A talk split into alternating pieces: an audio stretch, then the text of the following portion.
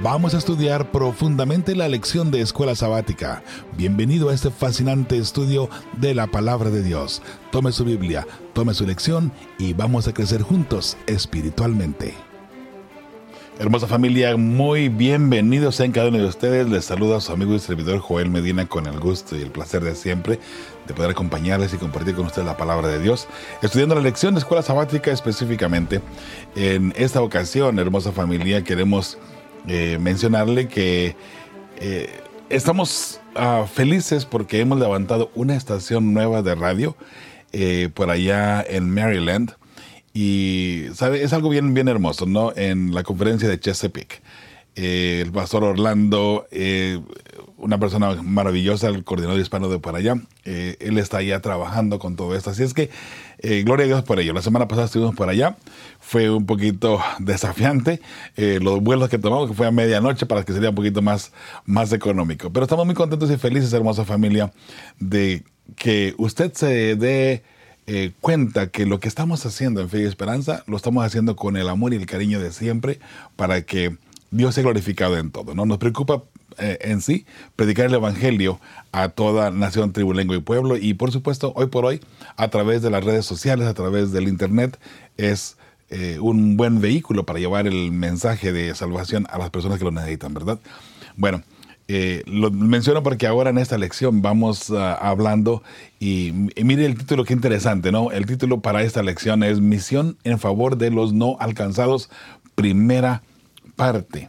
De modo que si es el mensaje que usted y yo necesitamos eh, comprender y entender, vamos a ponerle de esa manera, es precisamente el mensaje de salvación que tenemos que llevar a las personas que no han sido alcanzadas. Y sabe, a través de la radio nos hemos dado cuenta, con fe y esperanza por lo menos, eh, podemos llegar a naciones, a personas que nunca jamás nos hubiésemos, eh, nos imaginado poder llegar. Eh, hay personas que nos escuchan desde Alemania, desde China, desde Japón, de repente España.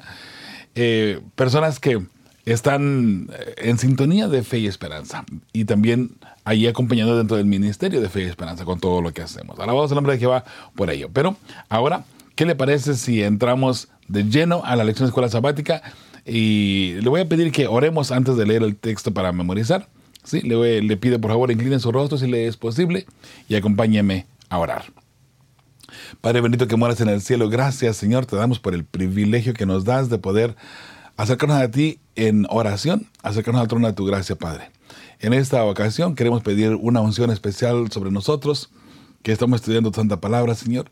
Esa unción de tu Santo Espíritu que nos pueda ayudar a entender claramente el mensaje de salvación que hay o que encontramos en estas lecciones de escuela sabática a través de tu Santa Palabra y a través de todos tus principios.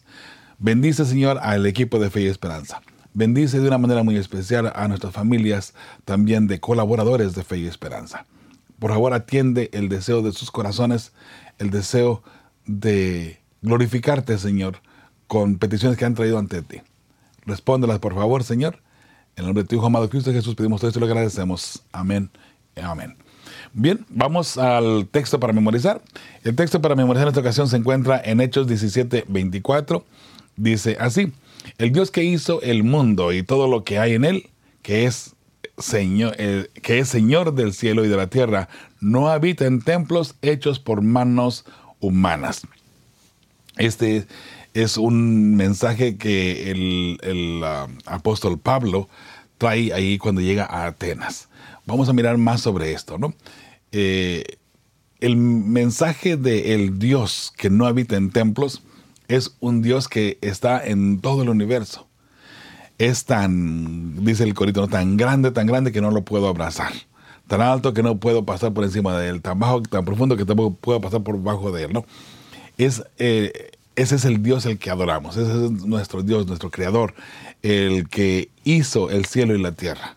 Ese es al Dios que usted sirve y al Dios que yo sirvo también. Alabado sea el nombre de Jehová. Vamos de lleno porque este texto se va a explicar a través de la lección de escuela sabática, ¿sí?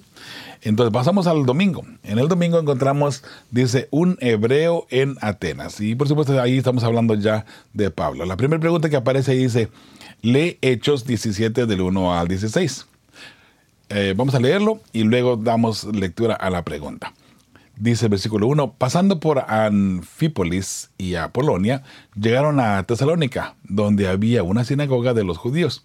Y Pablo, como acostumbraba, fue a ellos, y por tres sábados discutió con ellos, declarando y exponiendo por medio de las escrituras que era necesario que el Cristo padeciese y resucitase de los muertos, y que Jesús, a quien yo os anuncio, decía él, es el Cristo. Y algunos de ellos creyeron y se juntaron con Pablo y con, y con Silas, y de los griegos piadosos, gran número y mujeres nobles no pocas. Entonces los judíos que no creían, teniendo celos, tomaron consigo a algunos ociosos hombres malos, y juntando una turba, alborotaron la ciudad, y asaltando la casa de Jasón, o de Jasón, perdón, procuraban sacarlos al pueblo. Pero no hallándolos, trajeron a, Jasón y a algunos hermanos ante las autoridades de la ciudad, gritando, estos que trastornan el mundo entero también han venido acá, a los cuales Jasón ha recibido, y todos estos contravienen los decretos de César, diciendo que hay otro rey, Jesús. Y alborotaron al pueblo y a las autoridades de la ciudad, oyendo estas cosas, pero obtenida fianza de Jasón y de los demás, los soltaron. Inmediatamente los hermanos enviaron de noche a Pablo y a Silas hasta Berea, y ellos, habiendo llegado, entraron en la sinagoga de los judíos. Y estos eran más nobles que los que estaban en Tesalónica, pues recibieron la palabra con toda solicitud, escudriñando cada día las escrituras para ver si estas cosas eran así. Así que creyeron muchos de ellos y mujeres griegas de distinción, y no pocos hombres. Cuando los judíos de Tesalónica supieron que también en, en Berea era anunciado la palabra de Dios por Pablo, fueron allá y también alborotaron a las multitudes. Pero inmediatamente los hermanos enviaron a Pablo que fuese hacia el mar, y Silas y Timoteo se quedaron allí. Y los que se habían encargado de conducir a Pablo le llevaron a Atenas. Y habiendo recibido orden para Silas y Timoteo de que viniesen a él lo más pronto que pudiesen, salieron. Mientras Pablo los esperaba en Atenas, su espíritu se eh, enardecía viendo la ciudad entregada a la idolatría. La pregunta que aparece aquí es ah, cómo terminó Pablo en Atenas y cómo respondió a lo que encontró allí. Respuesta de un servidor. Por persecución de los judíos que no quisieron aceptar a Jesús como su Salvador.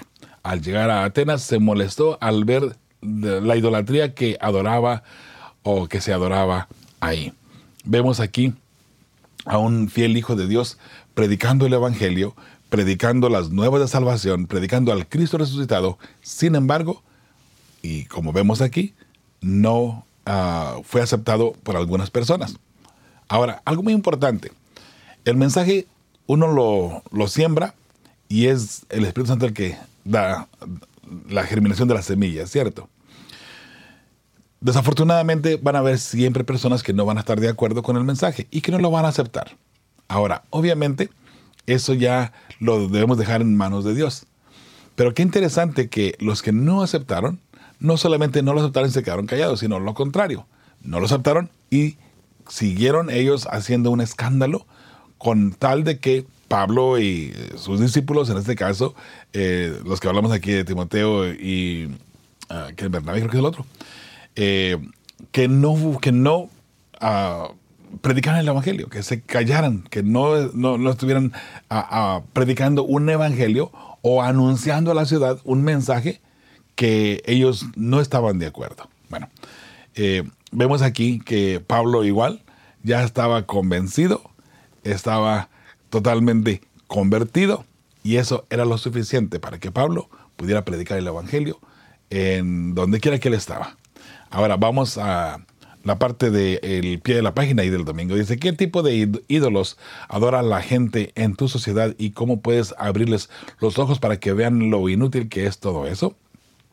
Muy bien, creo que en cualquier ciudad podemos ah, decir que hay imágenes, riquezas, fama y mucho más. Con amor debemos trabajar con ellos para que su Dios sea el creador del universo y no un Dios hecho de barro, de plata, de metal, de madera, de piedra en algunos de los casos, o incluso árboles. Ahora que estamos entrando a la Navidad, ¿no? Eh, mucha gente pone su arbolito de Navidad, eh, sin darse cuenta del trasfondo de todo esto. Pero bueno, eh, ese tema para otro lado, para, para, otra ocasión, ¿verdad? Y no para la lección de escuela sabática en esta ocasión. Vamos allá a la parte del el lunes. Dice Pablo en el Areópago. Lee Hechos 17 del 18 al 21. Vamos a leerlo aquí. Dice, y algunos filósofos de los uh, epicureos, epicúreos, uh, de los estoicos, disputaban con él. Y uno decían, ¿qué querrá decir este palabrero?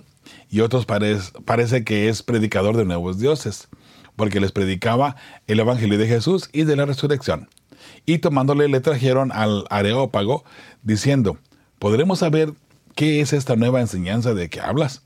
Pues traes a, nuestros oídos cosas extrañas. Queremos pues saber qué quiere decir esto. Porque todos los atenienses y los extranjeros residentes allí en ninguna otra cosa se interesaban sino en decir o en oír algo, nuevo. Muy bien.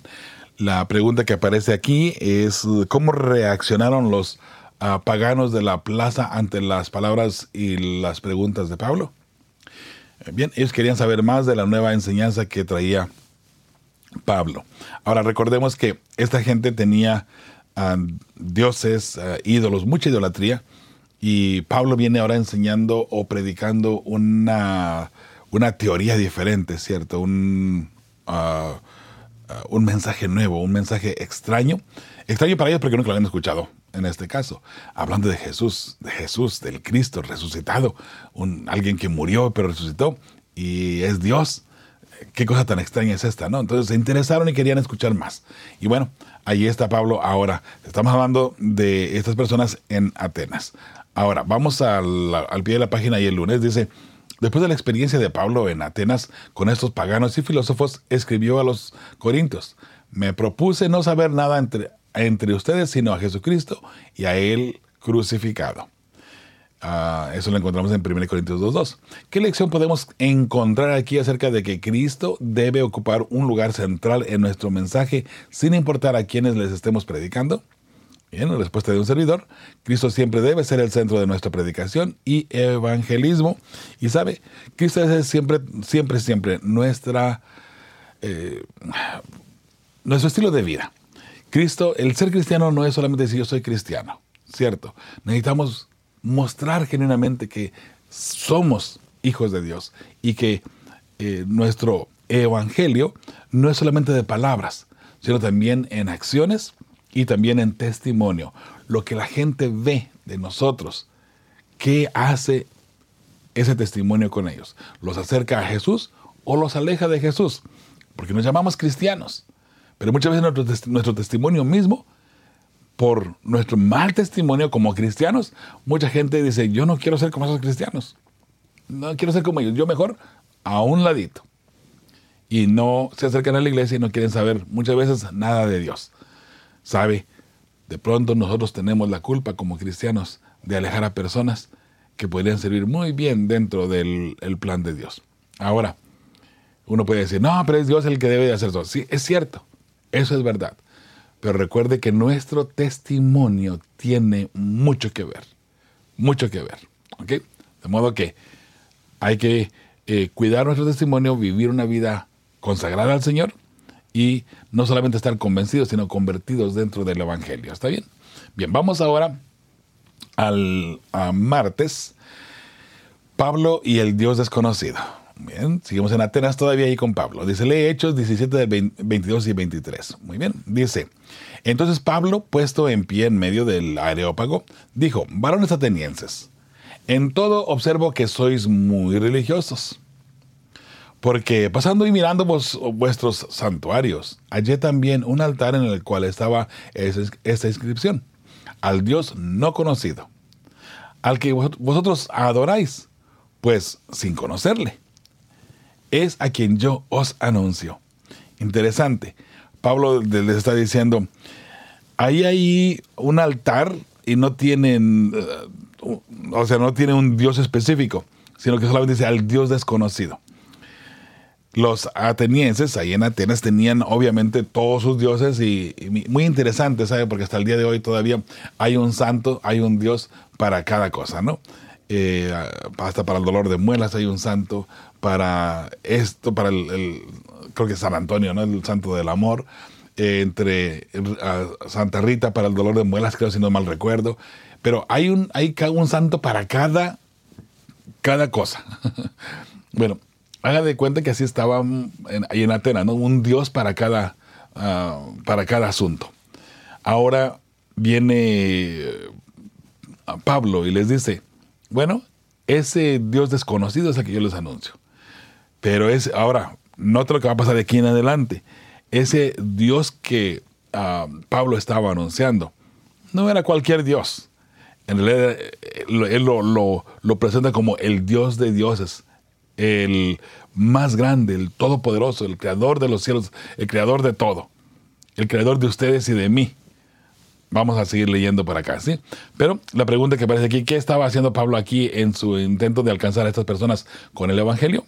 Respuesta de un servidor, usando sus, sus mismos recursos para presentar al Dios verdadero. Cuando digo usando sus propios recursos, me refiero a la información que él, que él había obtenido de esos altares que los uh, atenienses tenían para sus dioses. A eso me refiero, ¿sí?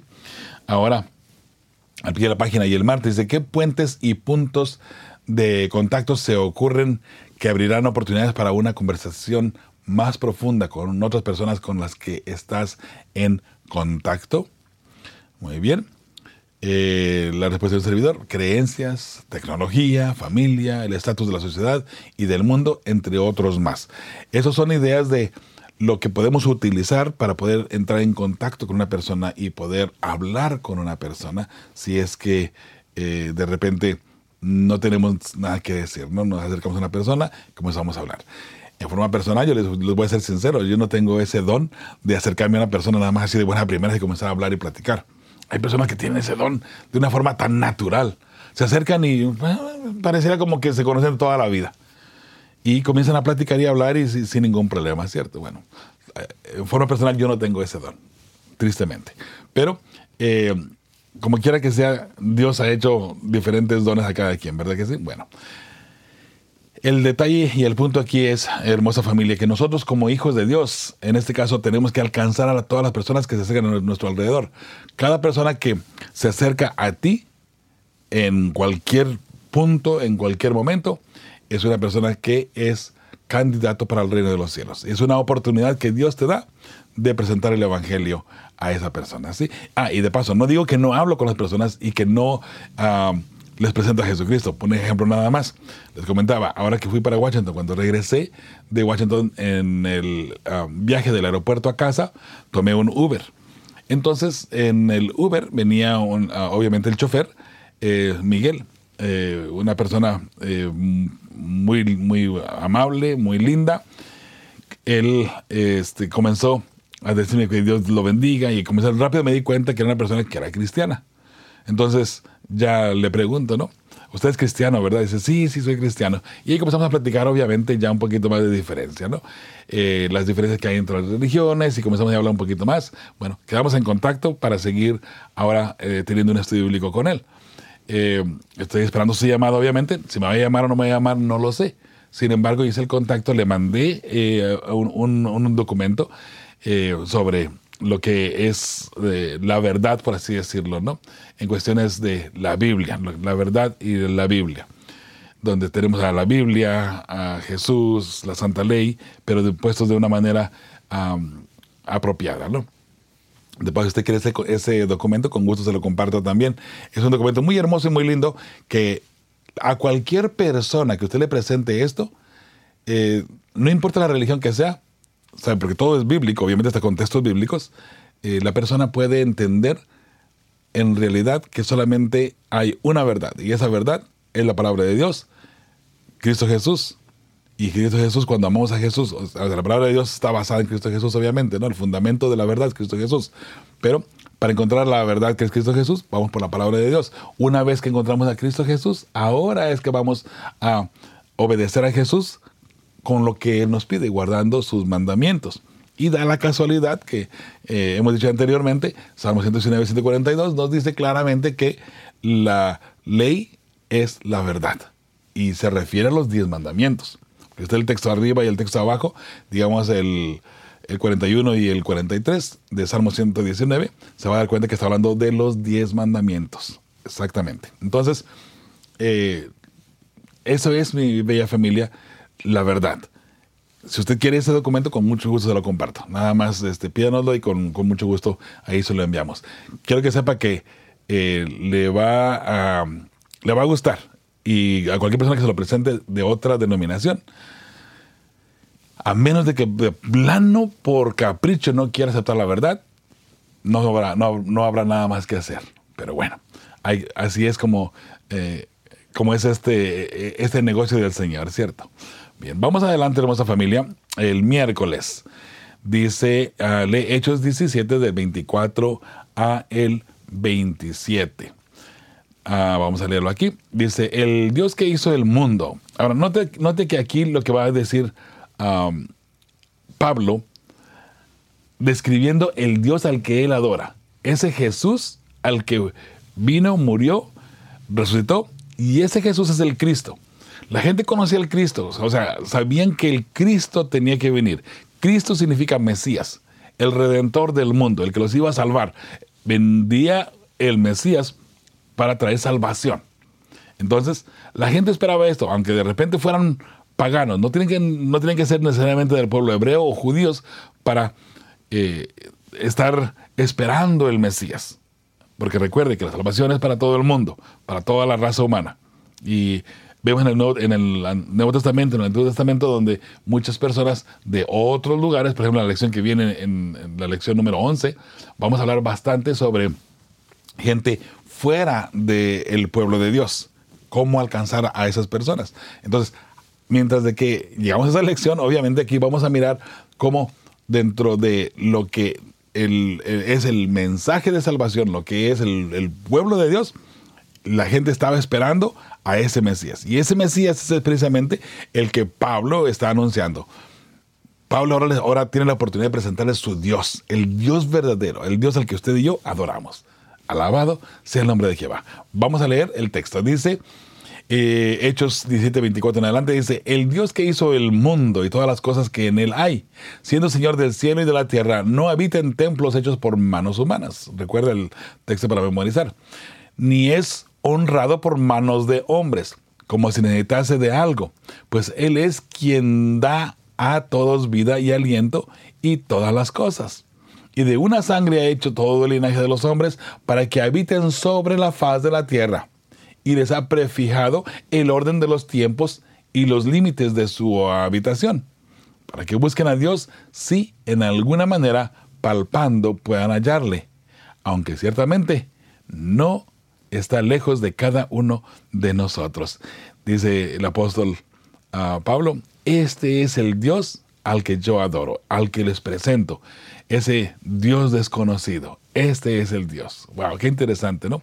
El hacedor de todas las cosas.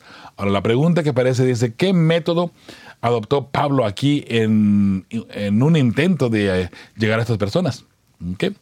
Ah, la respuesta de un servidor, presentó a un Dios que es todopoderoso y por el cual todo ser humano subsiste. Note que él no atacó, no atacó a sus dioses. No los atacó, tampoco los alabó. Tampoco vamos a ir allá alabando de que, ah, bueno, pues para que para que no se me vaya a ofender la personita, vamos a, decir que, todo está bien en, en, las imágenes. No. Nada más, lo hacemos para un lado. Y presentamos la verdad, presentamos al Dios verdadero al Dios que es el Dios de dioses, al Dios que hizo todo el mundo, todo el universo.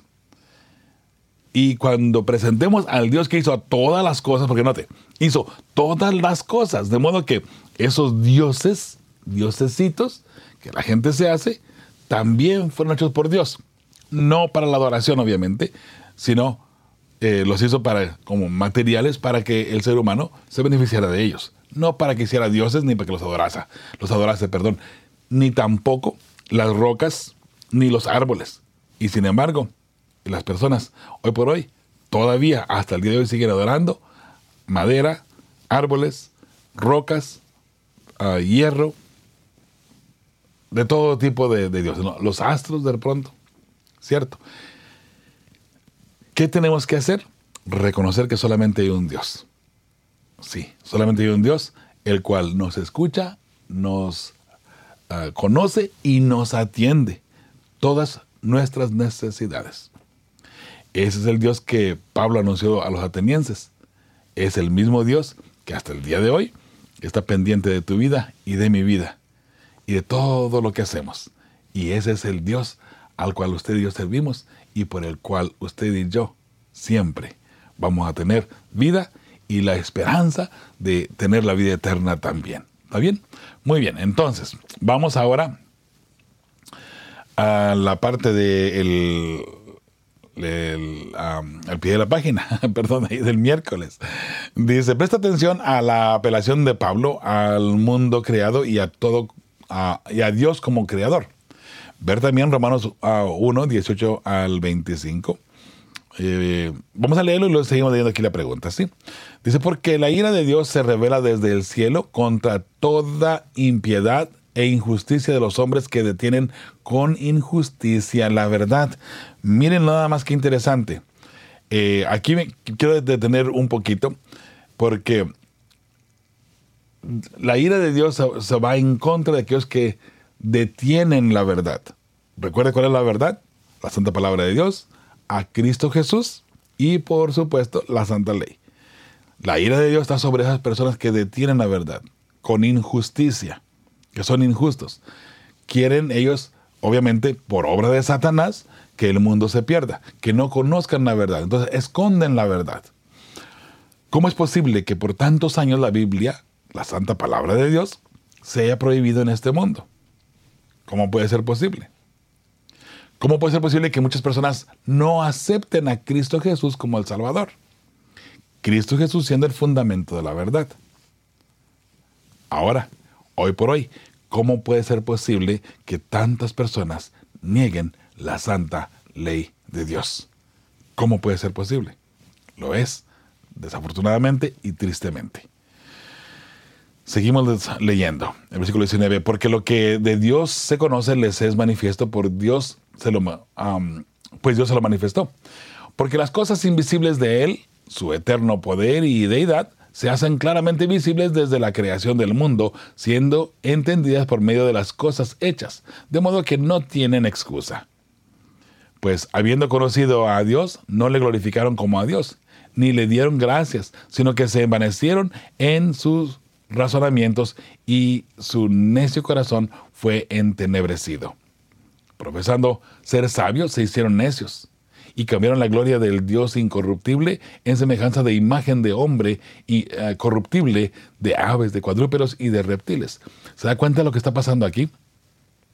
El ser humano degradó la imagen de Dios y en lugar de adorar a Dios, comenzó el ser humano a adorar lo que Dios había creado en un momento dado. Pero debido a que eso que existe hoy por hoy, nos damos cuenta que existe porque hay un hacedor, hay un arquitecto, hay hay un creador, en lugar de adorar al creador, se está adorando o se ha adorado lo creado. Imágenes, animales, todo, astros y todo lo que hemos ya mencionado anteriormente. Recuerde, nosotros como hijos de Dios entendemos esto claramente. Pero ¿cómo explicarle a una persona de, todo este detalle? Bueno, sabe, de nuevo, con el Espíritu Santo y con mucho amor y paciencia podemos sacar a personas del error. Sí, del error. ¿Sabe? Hay verdades que la gente cree y piensa que es genuina y son simple y mentiras o una gran vil mentira. Un ejemplo de ello puede ser, un ejemplo, el rapto secreto. Esa, la gente lo cree como una verdad que va a suceder no hay ningún principio bíblico al respecto. No hay de que esa gente se va a desaparecer de pronto. Un rapto y van a, ser llevadas al cielo y de ahí comienza la tribulación. No, no existe tal cosa. Lo contrario, el pueblo de Dios va a pasar por la tribulación. Es lo que dice la Biblia ah, desde Génesis hasta Apocalipsis, tribulación, persecución y hasta que Cristo venga. No hay ningún texto bíblico que diga que los muertos se van al cielo. No lo hay. Ah, pero espérate, sí, aquí dice... no, hay que estudiar el texto, esa, esa verdad hay que estudiarla completa. no lo que aparentemente dice la Biblia. Hay que buscar lo que claramente dice la Biblia. Entonces, la mentira, por ejemplo, personas que piensan que cuando, cuando una persona muere se va al cielo, es una mentira. Pero así lo creen y para ellos es una verdad. Tal, a tal punto que dice, bueno, desde el cielo la persona me está cuidando, ¿no? Mi, ser amado me está cuidando, ¿no? Eso es una verdad para ellos, pero que a la luz de la Biblia, a la luz de la verdad, es una mentira. ¿Se da cuenta? Hay muchas cosas. Que la ley de Dios fue clavada en la cruz, los diez mandamientos fueron clavados en la cruz. Otra vil mentira. ¿Y por qué? Es muy sencillo. ¿Cómo puede ser posible? Si, si vamos a clavar la ley de Dios en la cruz, clave toda la ley en la cruz. No me clave nada más un solo mandamiento. Porque da la casualidad que solamente el cuarto mandamiento está clavado en la cruz. De ir más, ninguno otro. ¿Cómo puede ser posible? No. Una vil mentira de que la ley fue clavada en la cruz. Es lo que es. Una vil mentira. Y así, muchas otras cosas más.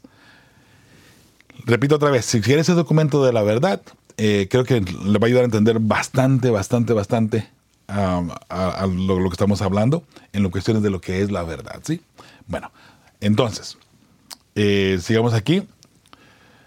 Dice el versículo 24, por lo cual también Dios los entregó a la inmundicia. Cuando una persona se aleja de Dios y no quiere saber nada de Dios y prefiere adorarlo, vamos a ponerle así, lo, lo creado en lugar del creador, Dice, por lo cual también Dios los entregó a la inmundicia en las concupiscencias de, las, de sus corazones, de modo que deshonraron entre sí sus propios cuerpos.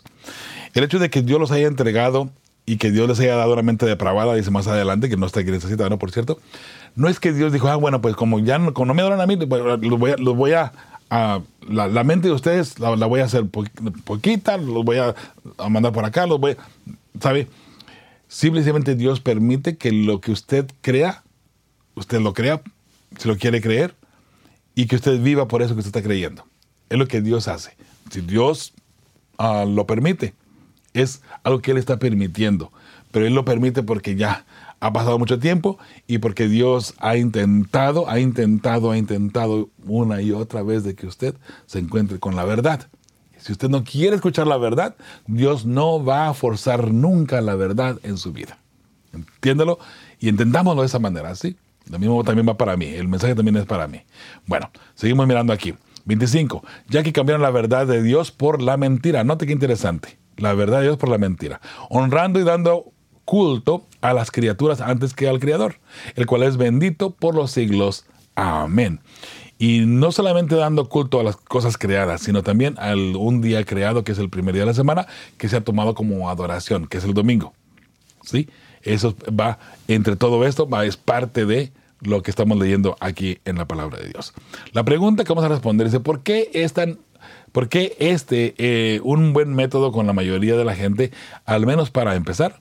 ¿Qué tiene el mundo creado que señala a Dios con tanta fuerza? Muy bien, respuesta de un servidor. Mostrar a la gente lo mal que se encuentra el mundo siempre llamará la atención y ahí es donde tenemos la oportunidad de mostrarles el, al Dios creador nuestra única esperanza para un mundo cada vez peor. Pero, pero, con Dios, obviamente, las cosas pueden cambiar, ¿no? Eh, la, una vez que vamos mirando y mostrando a las personas lo mal que está este mundo, lo difícil que están todas las cosas, tal vez ahí podemos nosotros decir, bueno, mira, mira todo lo que está pasando, pero hay un Dios en los cielos, que es el Dios del universo, el creador del universo. Él sí puede aún todavía, hasta el día de hoy, hacer cambios en tu vida y llevarte a la vida eterna. Es hermoso, ¿no? Vamos al uh, jueves. Dice, cruzar la línea es el título para este día. Lee Hechos 17 de 24 al 34. Vamos a leerlos. Dice, el Dios que hizo el mundo y todas las cosas uh, que en él hay, siendo Señor del cielo y de la tierra, no habita en templos hechos por manos humanas, ni es honrado por manos de hombres como si necesitase algo, pues Él es quien da a todos vida y aliento y todas las cosas. Ya lo vimos anteriormente, ¿cierto? Y de una sangre ha hecho todo linaje eh, de los hombres para que habiten sobre toda la faz de la tierra. Y les ha fijado el orden de los tiempos y los límites de su habitación, para que busquen a Dios, si en alguna manera palpando puedan hallarle, aunque ciertamente no está lejos de cada uno de nosotros. Ahora vamos con la nueva lectura. Porque en Él vivimos y nos movemos y somos. ¿Se da cuenta? Es lo que Pablo está presentando a los atenienses, ¿sí?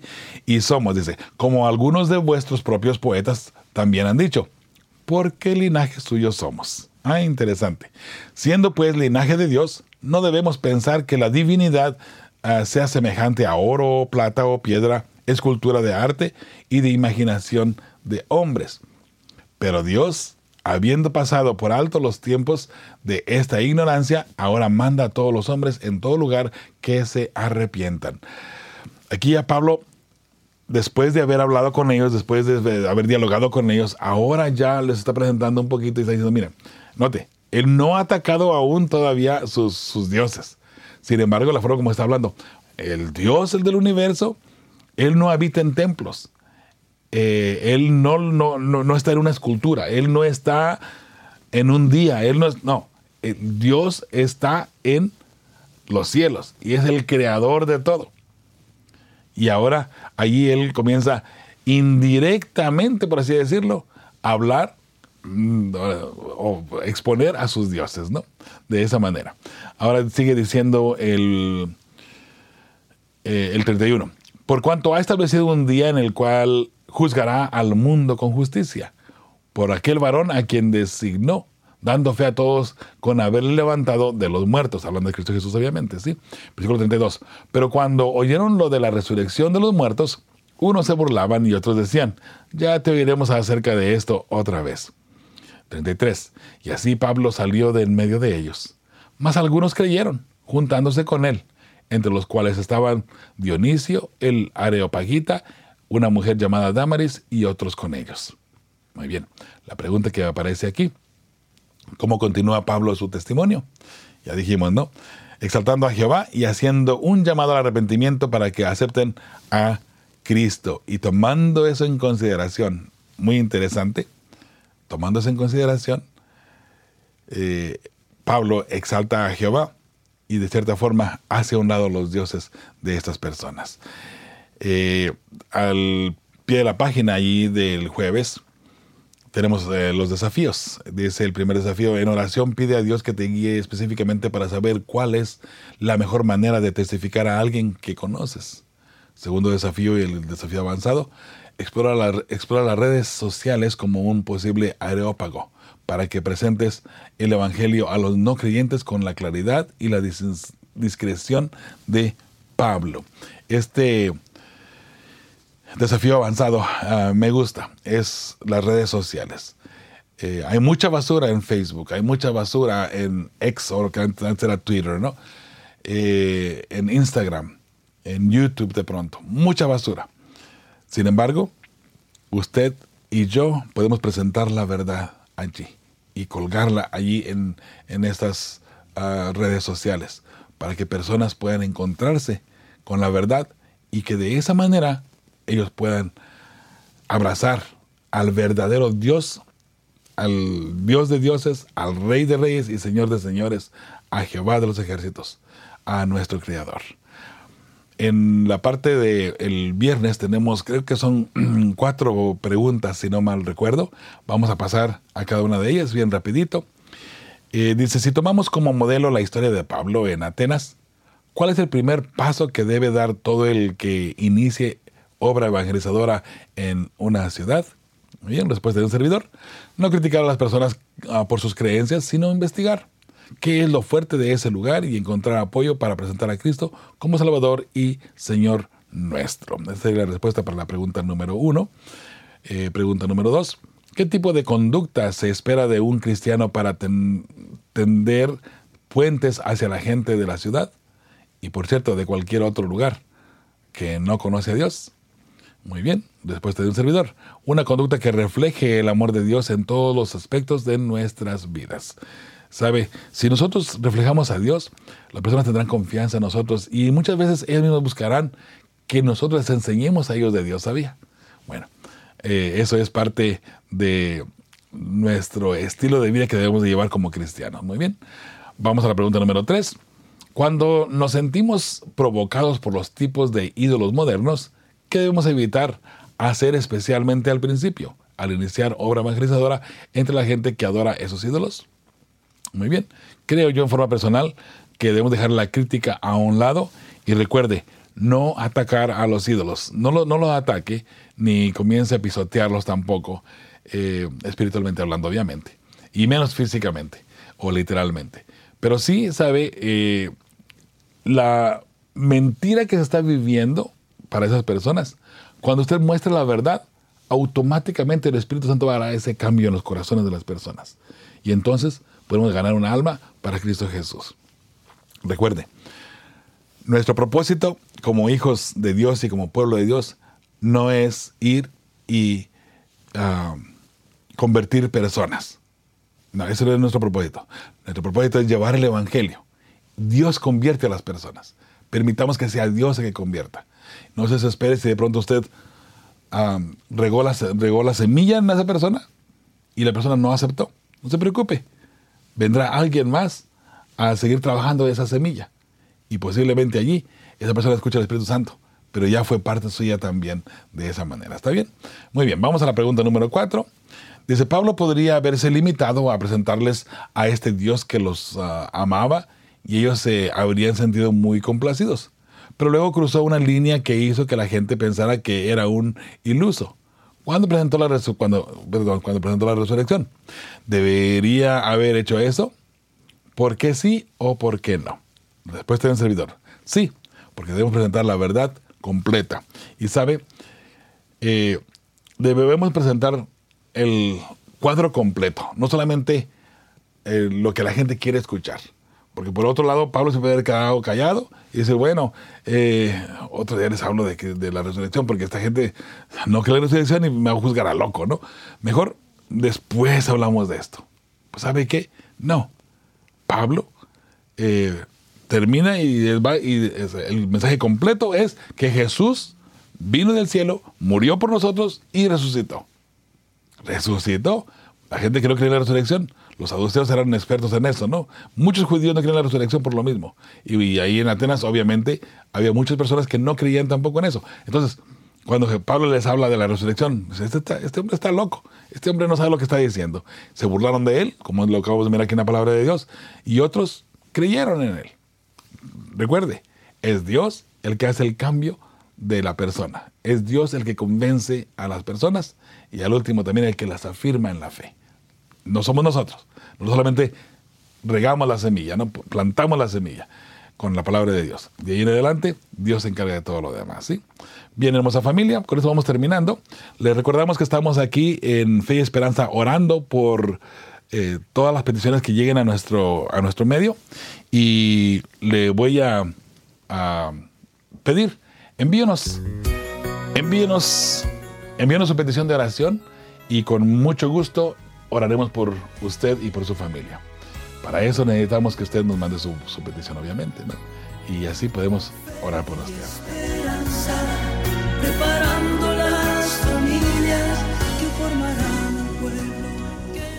Puede enviarnos su oración, su pedido de oración a través de un mensaje en YouTube, a través de Facebook, a través del teléfono de WhatsApp 951-231-3877. Eh, recuerde, estamos en Estados Unidos, sabes que la, clave para el país es número uno. Eso es símbolo de más, número uno, 951-231-3877. Hermosa familia, que el Señor les bendiga abundantemente.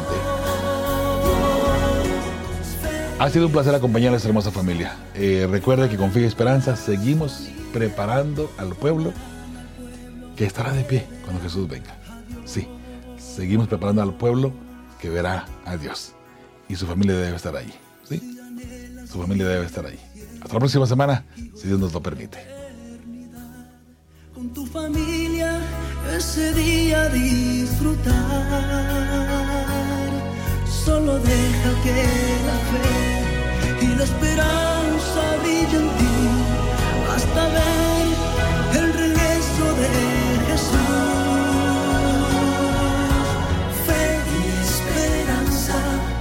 parando.